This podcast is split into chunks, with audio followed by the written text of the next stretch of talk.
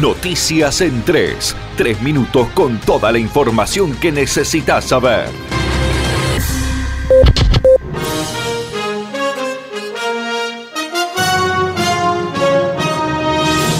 Miércoles con probabilidades de lluvias y tormentas para Misiones. Se espera una tarde cálida y húmeda con máxima estimada en 30 grados. Vuelta a clases presenciales. Hoy retornaron los alumnos del último año de secundaria a las aulas, tras casi ocho meses de clases virtuales debido a la pandemia por el coronavirus, que prácticamente paralizó a todas las actividades. La vuelta se dará en medio de estrictos protocolos sanitarios que deberán ser respetados por directivos, docentes y los propios alumnos. Misiones sumó otros 8 casos nuevos de coronavirus este martes y el total llegó ya a 373. De los 8 nuevos casos, la mitad corresponden a Puerto Iguazú y la otra a Posadas. Estas dos ciudades, además, son las que más casos registran dentro de la provincia. El Senado tratará mañana el presupuesto 2021 que faculta al Poder Ejecutivo Nacional a crear áreas aduaneras especiales en provincias de frontera. Esta aspiración de la provincia de Misiones, que se le reconozca alguna compensación por diferentes situaciones de inequidad que viene arrastrando desde hace ya varios años, que esta vez fue escuchada tanto por el presidente de la Cámara de Diputados de la Nación, Sergio Massa, como por el presidente Alberto Fernández, quienes visitaron la Tierra Colorada en el mes de octubre.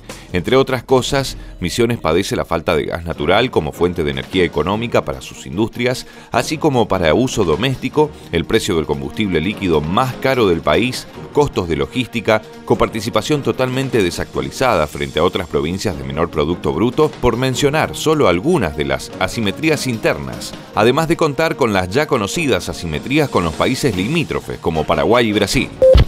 Guzmán recibió a la delegación del Fondo Monetario Internacional para negociar un nuevo programa financiero. Ambas partes consideraron la reunión como productiva. Se espera que la misión del Fondo Monetario continúe su trabajo y mantenga otros encuentros con autoridades económicas del país en los próximos días. Esto es lo que señaló el Palacio de Hacienda anoche a través de un comunicado. El nuevo programa daría un margen de al menos cuatro años y medio para comenzar a pagar el dinero adeudado e incluiría la presentación ante el Congreso de un programa de consolidación macroeconómica plurianual en el cual se determinarán las metas fiscales, monetarias y financieras para cumplir con un sendero de equilibrio hasta el año 2025.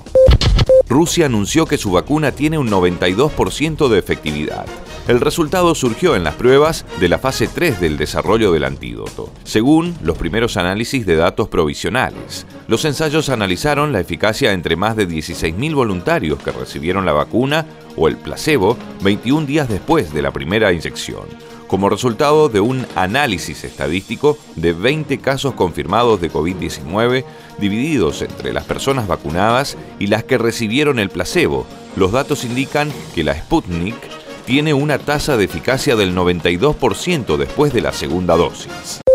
Esto fue Noticias en 3. Tres minutos de pura información para que estés enterado al instante.